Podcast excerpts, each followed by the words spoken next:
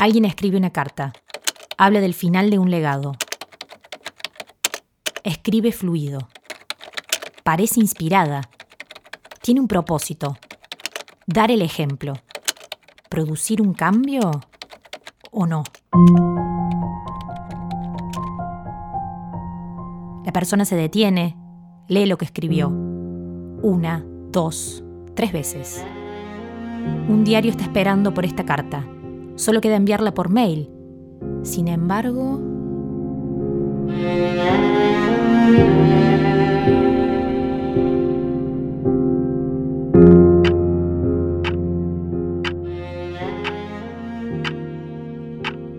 Se gira en la cama y mira el reloj.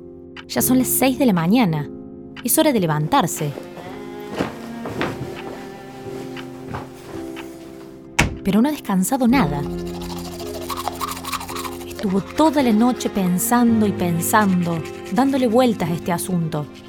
¿Enviar o no esa carta?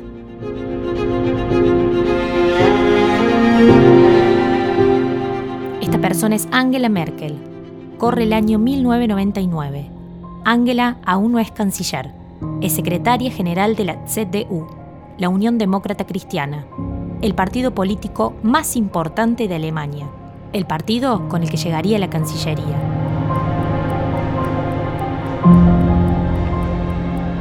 Se ha pasado toda la noche pensando en esa carta.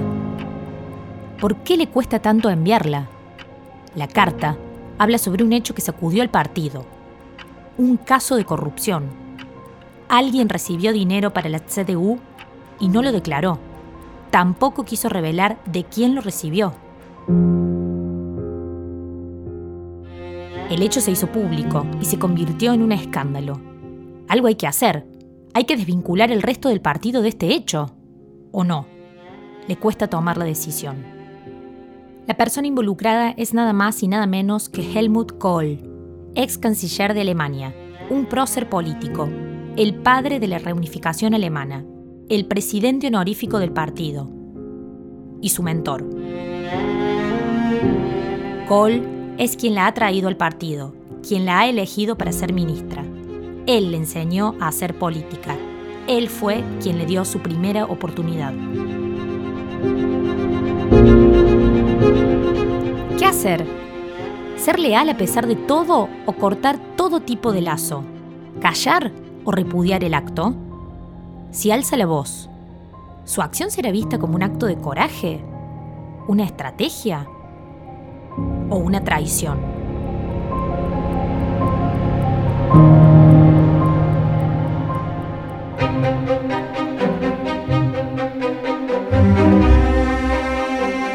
Toda crisis es una oportunidad. Und wir mussten uns an dieser Stelle entscheiden. decisiones se deben tomar rápido. Scheitert der Euro, scheitert Europa. Y cada decisión tendrá consecuencias. Meine Sichtweise auf die Kernenergie hat sich durch die Ereignisse in Japan verändert. Te pueden amar por ellas, pero también te pueden odiar.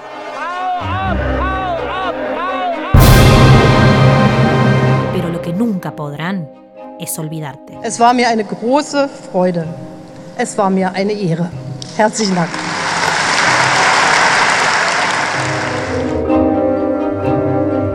Merkel, la canciller de las crisis, es una producción de Rombo Podcast junto a la Facultad de Lenguas de la Universidad Nacional de Córdoba y las sedes del Servicio Alemán de Intercambio Académico, DAAD, y del Goethe Institut en Córdoba, Argentina, en colaboración con Agenda Pública. Hoy presentamos El comienzo de una era, episodio 1.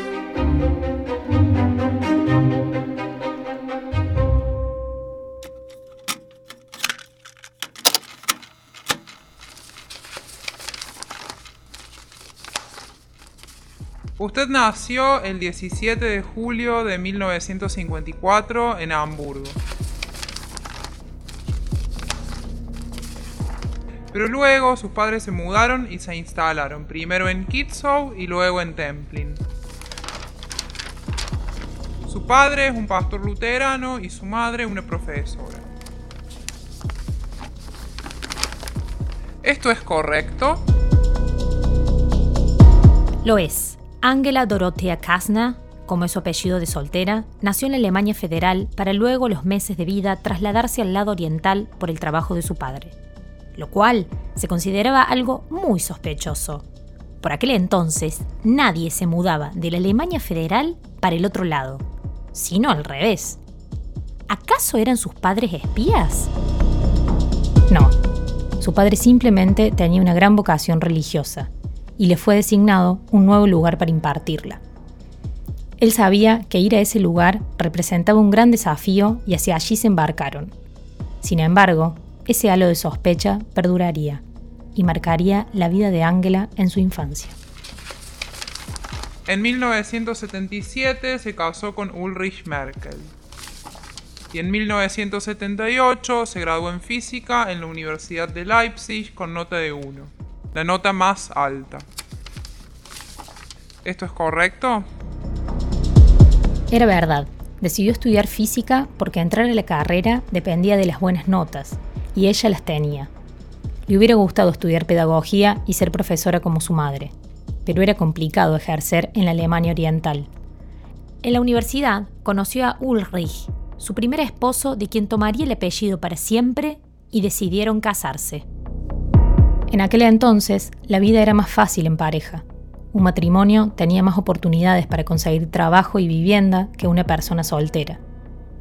Una vez egresados y casados, decidieron que Turingia sería un lindo lugar para vivir, cerca de la naturaleza. Ángela entonces aplicó para un cargo de asistente científica en una universidad. Se había graduado con la mejor nota posible. Cuando la llamaron para una entrevista, allí fue ilusionada, llevando su currículum y certificados pero este señor parece saber demasiado sobre ella. Incluso qué estaciones de radio escucha o qué hace en su tiempo libre.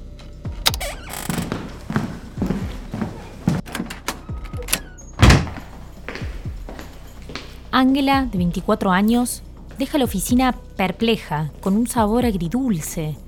Lo que acaba de vivir no, no parece una entrevista de trabajo.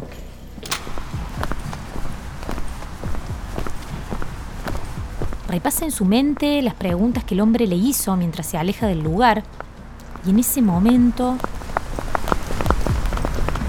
dos hombres le rodean. El momento al que tanto ha temido en toda su juventud ocurre.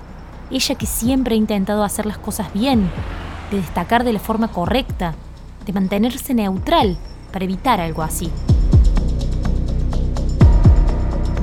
Los hombres son oficiales del Stasi, la seguridad del Estado, le preguntan si quiere ser una colaboradora no oficial. Esto significa estar atenta a sus compañeros, amigos y dar datos a la policía. Ángela busca en su mente, recurre a ese discurso que repitió y repitió hasta aprenderlo de memoria.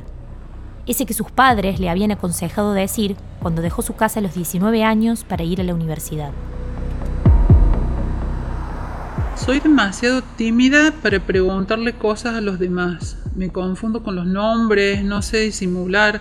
Si alguien me hace una pregunta, respondo lo que pienso. No soy buena guardando secretos. Los oficiales se van, el momento tenso pasa. A los pocos días, Ángela recibe la noticia. Le han negado el puesto. Entonces se termina de dar cuenta. Aquella decisión que ha tomado hará que a partir de ahora todo le sea más difícil. Lo que no sabe es que esa negativa la llevará a otro lugar y que el impacto de ese cambio será tal que torcerá su camino para siempre, hacia rumbos totalmente impensados.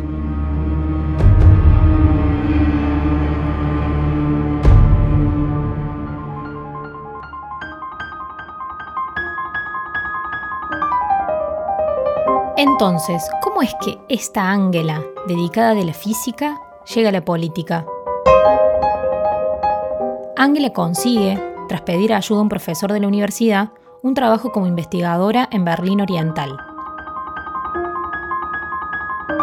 Nada es fácil y muchas cosas cambian en esta ciudad dividida. Obtiene su doctorado y se divorcia de su primer marido. Los días de Angela se parecen bastante. De casa al trabajo, del trabajo a casa. Todos los días trabajando en su despacho, preparando papers, seminarios. Todos los días.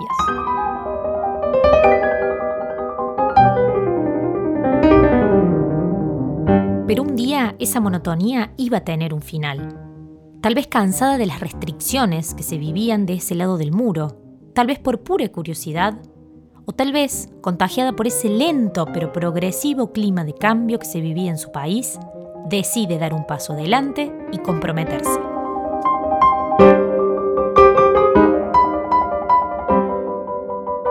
Y es que algo se estaba gestando en la República Democrática Alemana, aunque todavía nadie sospechaba que en poco tiempo ese país dejaría de existir.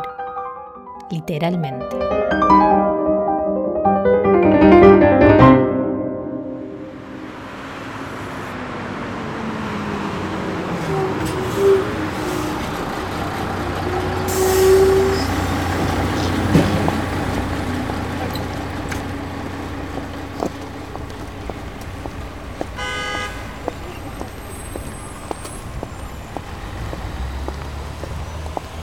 Ángela quiere ser parte de un partido y finalmente encuentra su lugar en las filas de Despertar Democrático, una pequeña fuerza constituida recientemente. Había sido creada poco antes de la caída del muro.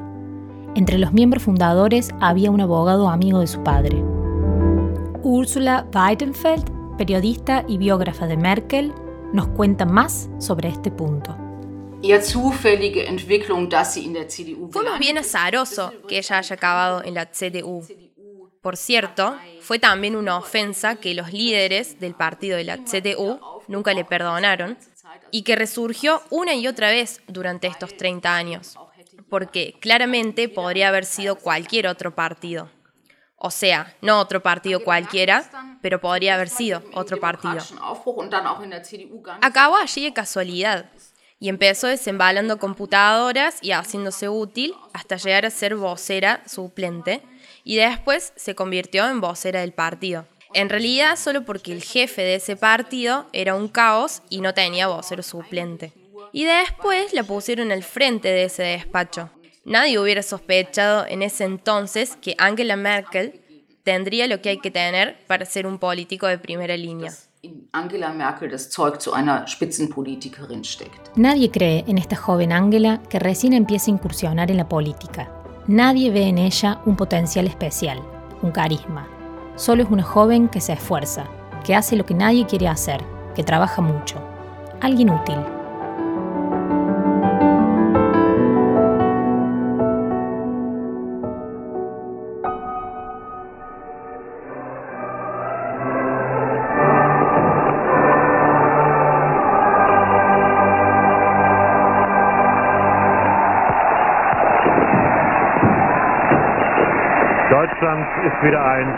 Deutschland ist wieder souverän.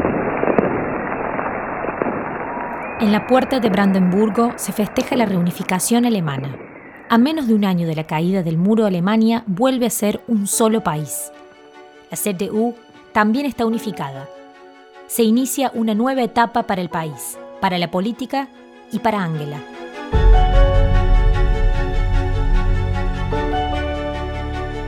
Esa chica, en la que nadie lograba ver algo especial, pasará a tener otro protagonismo. ¿Por qué? Porque aparece una persona que ve algo más en ella, algo diferente. Esa persona es Helmut Kohl, el padre de la unidad alemana. Torben Michael Zeiss es consultor político y conoce muy bien a la CDU, ya que ha trabajado en diferentes funciones para distintos políticos del partido.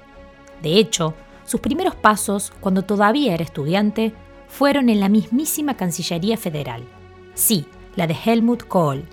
Thais nos habla del primer encuentro entre Kohl y Angela. Die Entscheidung auf Merkel ähm. Creo que la decisión a favor de Merkel se tomó sobre la base de esta representación proporcional de la región. Es decir, Merkel era una mujer, venía del este, de los nuevos estados federados y además era protestante. Entonces, un motivo que sumó a favor de Merkel fue la representación proporcional de la región. Entonces se reunieron por primera vez en el primer congreso de la CDU de toda Alemania en 1990, que entonces se llamaba Congreso del Partido de la Unificación, en el que primera vez estaban presentes los miembros y delegados de los nuevos estados federados. Fue un hecho muy, muy emotivo, y en este congreso Helmut Kohl y Angela Merkel hablaron por primera vez. Esta conversación debió impresionar mucho a Helmut Kohl. Und ähm, dieses Gespräch muss Helmut Kohl wohl sehr beeindruckt haben. Helmut Kohl lleva alrededor de 8 años como canciller y más de 15 en la alta política. En 1990, cuando conoce a Angela Merkel, está comenzando su tercer mandato, ahora en una Alemania unida. Tiene que armar su nuevo gabinete de ministros.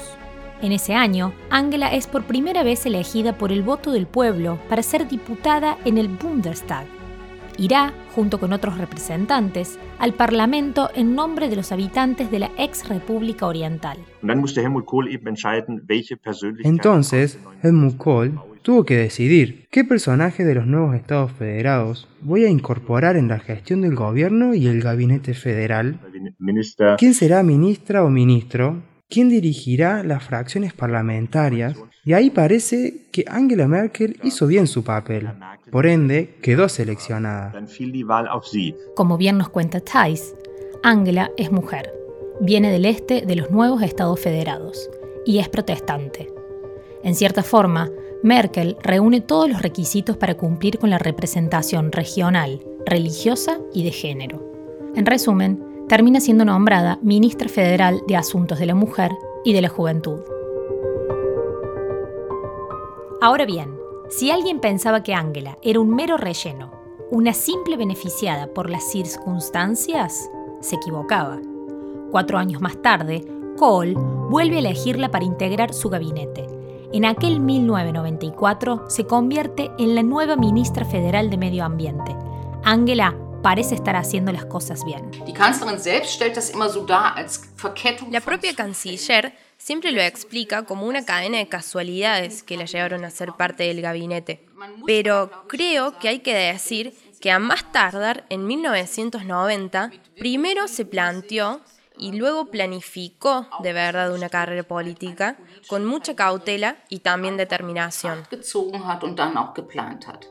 Así lo ve Weidenfeld, como algo más que la obra del azar. Y esto va a quedar claro en las elecciones a la Cancillería del año 2002. ¿Es que piensa Angela en ser la elegida? ¿Tiene ganas de ser la próxima candidata de la CDU? Pero no nos adelantemos, porque para eso todavía falta bastante.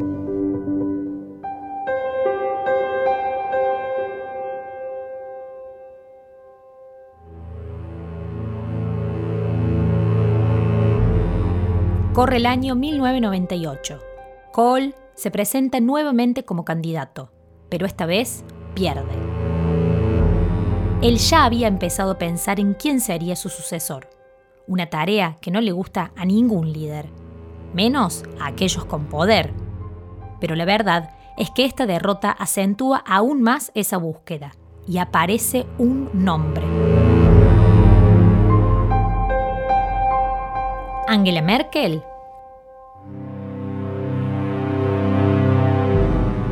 No, error. Su elegido es Wolfgang Schäuble.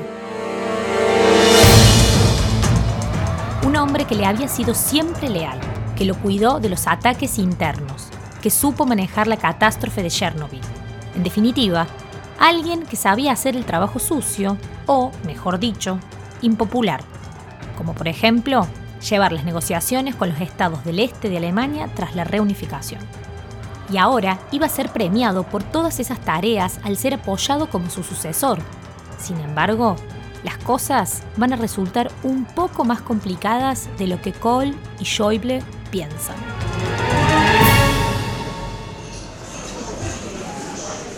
Estamos en el año 1999. Schäuble toma tranquilo un café se relaja en uno de los lugares más frecuentados por la élite política en Berlín. el café Einstein en Unter den Linden, a metros de la puerta de Brandenburgo. Un justo descanso en una mañana ajetreada. De pronto, nota que algunas personas lo observan. Los ve murmurando. Levanta la vista hacia el televisor del negocio y en el videograf del noticiero lee una palabra que hace que la croissant que estaba comiendo se le atragante. Spendenaffäre, que en castellano se podría traducir como el escándalo de las donaciones. La CTU había recibido entre 1980 y 1990 dinero para la financiación del partido, pero esas donaciones nunca fueron declaradas. Ahora, en 1999, luego de la revelación de un lobista, este asunto sale a la luz. El tesorero de la CTU es acusado y luego de unos días, un ex secretario general del partido admite conocer la existencia de estas cuentas. Kohl, en un primer momento, dice no saber nada de este tema. Sin embargo, al final admite que sí sabía. Das waren Barspenden und er hat das, äh, hat das nicht in das Kassensystem der CDU eingepflegt. Eran donaciones en efectivo y no las ingresó en el sistema de caja y tesorería de la CDU. Es decir, era dinero negro. Eso salió a la luz en 1999 y entonces empezaron a caer tanto la figura de Helmut Kohl como la de la CDU que se desmoronaba drásticamente. Y Helmut Kohl dijo en aquel momento que estaba dispuesto a hacer todo lo posible para esclarecer la situación, pero que no podía dar los nombres de quienes le habían hecho las donaciones. Eran un poco más de 2 millones de euros en total. Cuatro o cinco donantes, dijo. Y no podía dar esos nombres porque había dado su palabra. Todo esto se extendió varios meses.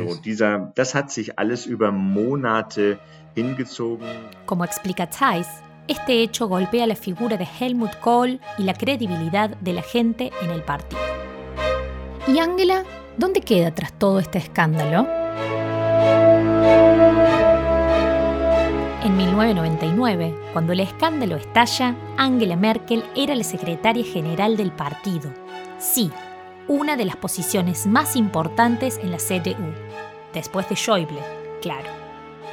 En el tiempo en el que tuvieron lugar las donaciones, Merkel no era parte de la CDU, o apenas daba sus primeros pasos. Y esto le daba cierta ventaja respecto a sus compañeros de partido.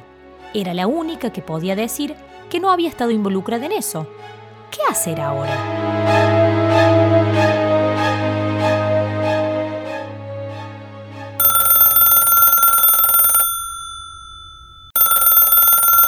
Hola. Ajá. Bien, per- perfecto. Sí, sí, claro.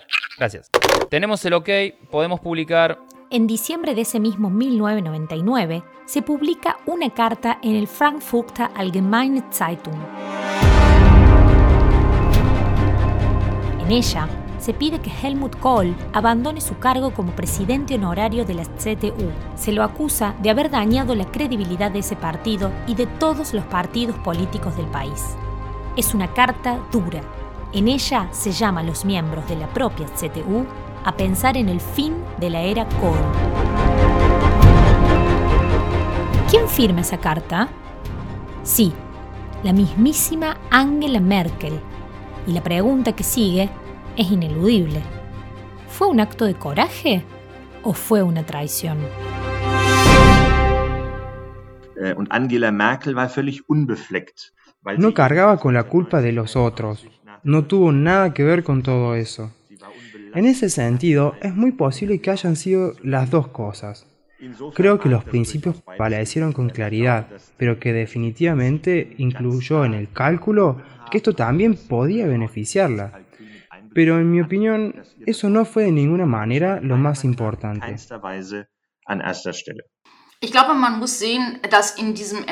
Creo que hay que marcar que en ese diciembre crucial de 1999, Angela Merkel fue la única persona en la CDU, en el liderazgo de la CDU, que fue capaz de desprenderse tan clara y fríamente del pasado. Todos los demás, de alguna manera, estaban involucrados. Como bien dicen Thais y Weidenfeld, Angela era la única que podía actuar y en abril del 2000 es elegida como nueva jefa de la CDU. Muchos la vieron como la guerrera valiente de los tiempos difíciles, pero otros, los hombres de la cúpula del partido, ahora en silencio, creían que no iba a durar. Los demás se vieron envueltos en estas tradiciones o en estos escándalos. Es entendible que no estuvieran precisamente emocionados con que una alemana del Este, una joven política de la Alemania del Este, les pase por encima y pueda asumir estas consecuencias. Y que unos meses después se convierta en presidenta de la CDU, simplemente porque no había nadie más en ese momento. Pero entonces, ¿qué sucedió con Schäuble? Recordemos que él era el jefe de la CDU, y no solo eso, también el heredero, el sucesor. Al principio, tras el escándalo, había renunciado de buena voluntad. Sin embargo, la cúpula, los hombres importantes del partido, no se lo aceptan, apuestan por él. Parecía que Schäuble aún seguía en carrera para la Cancillería. Sin embargo, nueva evidencia señala que el heredero estaba más involucrado de lo que había dicho en el asunto. Así es que su aspiración a ser el futuro canciller de Alemania llega a su fin. Al mismo tiempo, con esta carta o con este artículo, derrocó a Wolfgang Schäuble, el presidente del partido, porque sabía que él también había aceptado dinero. Helmut Kohl también lo sabía, pero gran parte del partido no lo sabía en ese momento. El lugar de candidato canciller de la CDU ha quedado vacante. Ya no está Helmut Kohl ni Wolfgang Schäuble. Los otros peces gordos de la Unión Demócrata Cristiana prefieren no llamar la atención, al menos por un tiempo. Y claro, ¿quién puede querer llamar la atención en medio de un escándalo semejante? Merkel, la nueva jefa del partido, se hizo cargo de la crisis. Pero pese a todo, muchos todavía se preguntan, ¿es ella la indicada? ¿Debería ser la candidata de la CDU que desbanque a los socialdemócratas en el gobierno?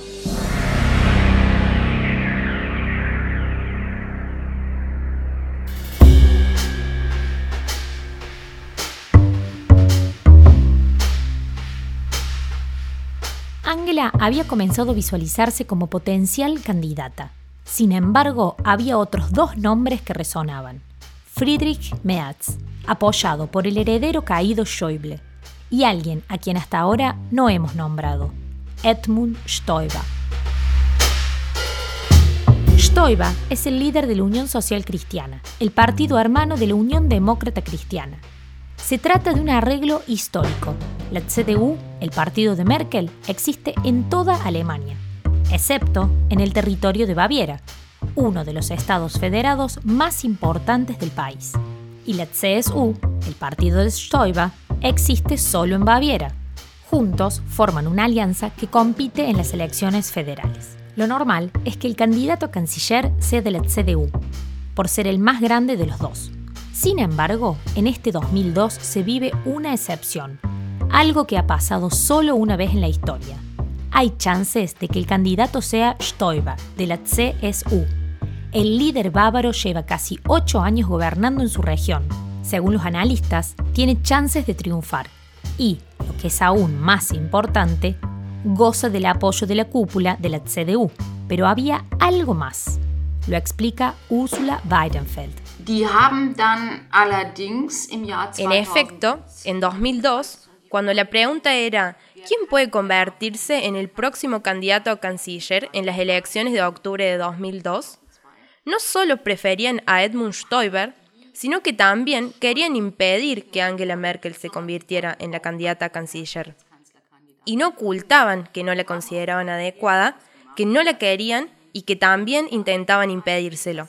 Esto hizo que Merkel renunciara a presentarse y dejara la candidatura a Stoiber.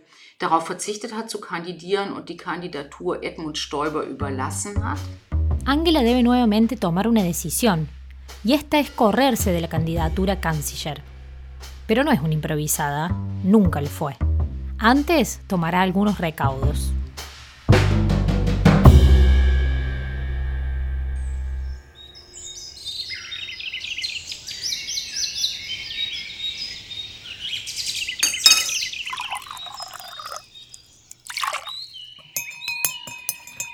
Es una bella mañana soleada, estamos en Baviera. Allí una mujer y un hombre desayunan en un cómodo jardín. Son los jefes de la Unión, esa que conforma la CDU y la CSU. Angela Merkel ha ido a reunirse a la casa de Edmund Stoiber. Ese fue el famoso desayuno de Wolfratshausen, que quedó para la historia. Wolfratshausen sigue siendo el lugar de residencia de Edmund Stoiber, y él la había invitado en ese momento. Y durante ese desayuno, Angela Merkel le pidió a Edmund Stoiber que se presentase como candidato a canciller. Y en ese momento hubo un acuerdo entre los dos. Si Stoiber, sin importar lo que pasara, ganara o perdiera, Angela Merkel se convertiría en cualquier caso en la líder del grupo parlamentario del Bundestag en 2002, lo que en aquel momento era Friedrich Merz. Y este acuerdo lo hicieron a espaldas de Friedrich Merz, lo cual no estuvo bien, pero así son las cosas a veces en la política. Como explica Zeiss, Angela le cede el lugar a Stoiber, pero lo hace con esa condición. Ella quedará a cargo del grupo parlamentario, es decir, de los diputados y diputadas de la Unión. Así, conseguirá ser la jefa de su partido en el Bundestag, gane o pierda Stoiber. Y no solo eso, también mantendrá el liderazgo de la CDU, porque recordemos que Stoiber es el jefe, pero de la CSU de Baviera. Así que fue una jugada inteligente, un movimiento táctico necesario que le allanó el camino hacia el poder. Y en el proceso, Friedrich Merz se quedó atrás, por así decirlo, y después también se retiró del Parlamento pocos años más tarde, creo. Lo cual puedo entender muy, muy bien desde el punto de vista humano. Pero así es precisamente la sistemática del poder a veces hay gente que se queda en el camino. Eines steht jetzt schon fest. Die CDU, die CSU, die Union, wir haben die Wahl gewonnen.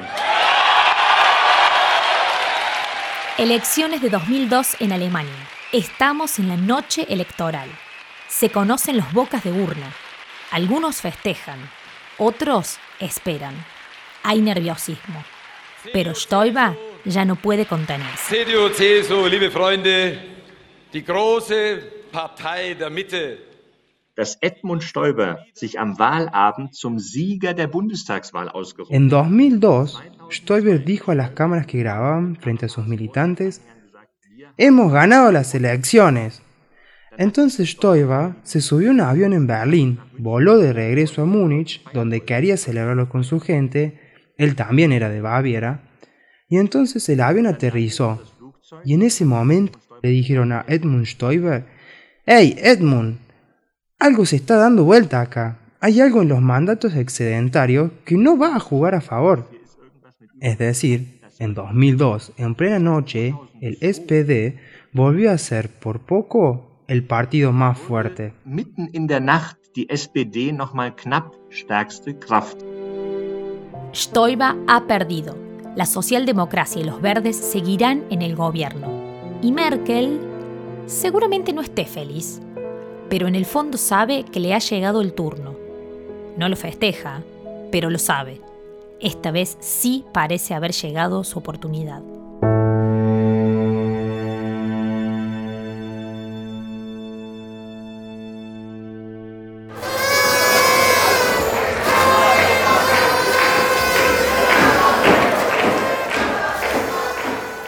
Otra vez la fiesta de la noche electoral, otra vez las federales.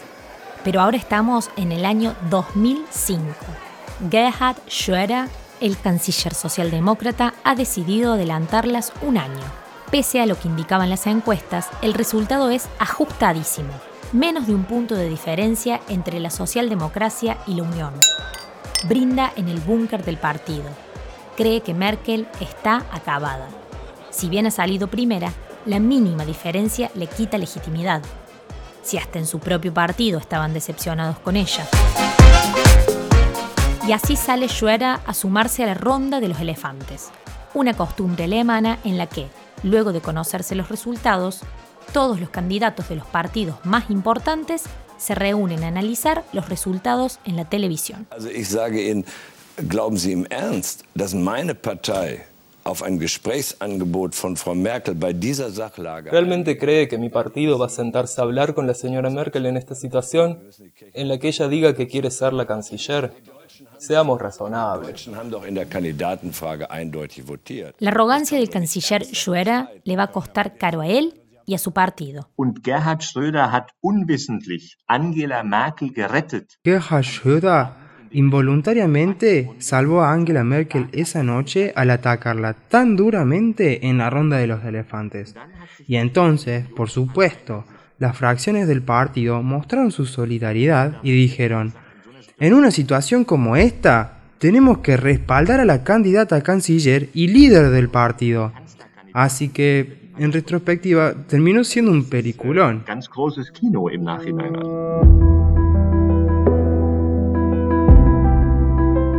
Como dice Zeiss, al atacarla, Schwerer logró todo lo contrario a lo que quería, que la imagen y la popularidad de Angela Merkel se beneficiara. Angela Merkel se convierte finalmente en la nueva canciller de Alemania en el año 2005. ¿Azar? ¿Planificación? ¿Decisiones valientes? ¿Arriesgadas? ¿Habrá sido esa la fórmula que la llevó hasta allí? Una nueva etapa se abre en su carrera política, una muy diferente, de poder, presión y miradas que recaerán directamente sobre ella, aún más que antes. ¿Será que todo lo vivido le servirá de lección para lo que viene? Angela no imagina aún los nuevos retos que se avecinan, las crisis que tendrá que enfrentar y lo que es aún más importante, cómo cada una de ellas moldearán su vida y su forma de hacer política.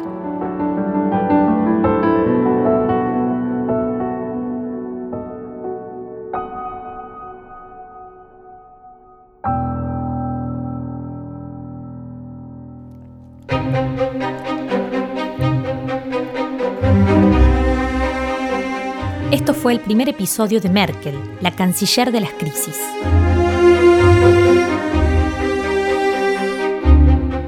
Agradecemos la colaboración de Ursula Weidenfeld, periodista y autora de diversos libros, entre ellos Die Kanzlerin, Bilanz einer Epoche, la canciller Balance de una época, publicado por la editorial Hovolt en 2021 y de Tom Michael Zeiss, consultor político y en estrategia. Asesora a empresas y organizaciones internacionales y ha trabajado en diferentes funciones para distintos políticos de la Unión Demócrata Cristiana, entre ellos Helge Braun, jefe de gabinete durante el último periodo de gobierno de Angela Merkel. En el siguiente episodio, la canciller deberá hacer frente a una crisis continental. En sus manos estará el futuro de Europa. Merkel, la canciller de las crisis, es una producción de Rombo Podcast junto a la Facultad de Lenguas de la Universidad Nacional de Córdoba y las sedes del Servicio Alemán de Intercambio Académico DAAD y del Goethe Institut en Córdoba, Argentina, en colaboración con Agenda Pública. Narración Rocío González. Guión Romina Ballester. Investigación y edición Franco de Ledone. Comunicación Raúl Gil Benito. Producción ejecutiva Franco de Ledone. Para conocer más sobre este proyecto, visita www.cancillerdelascrisis.net.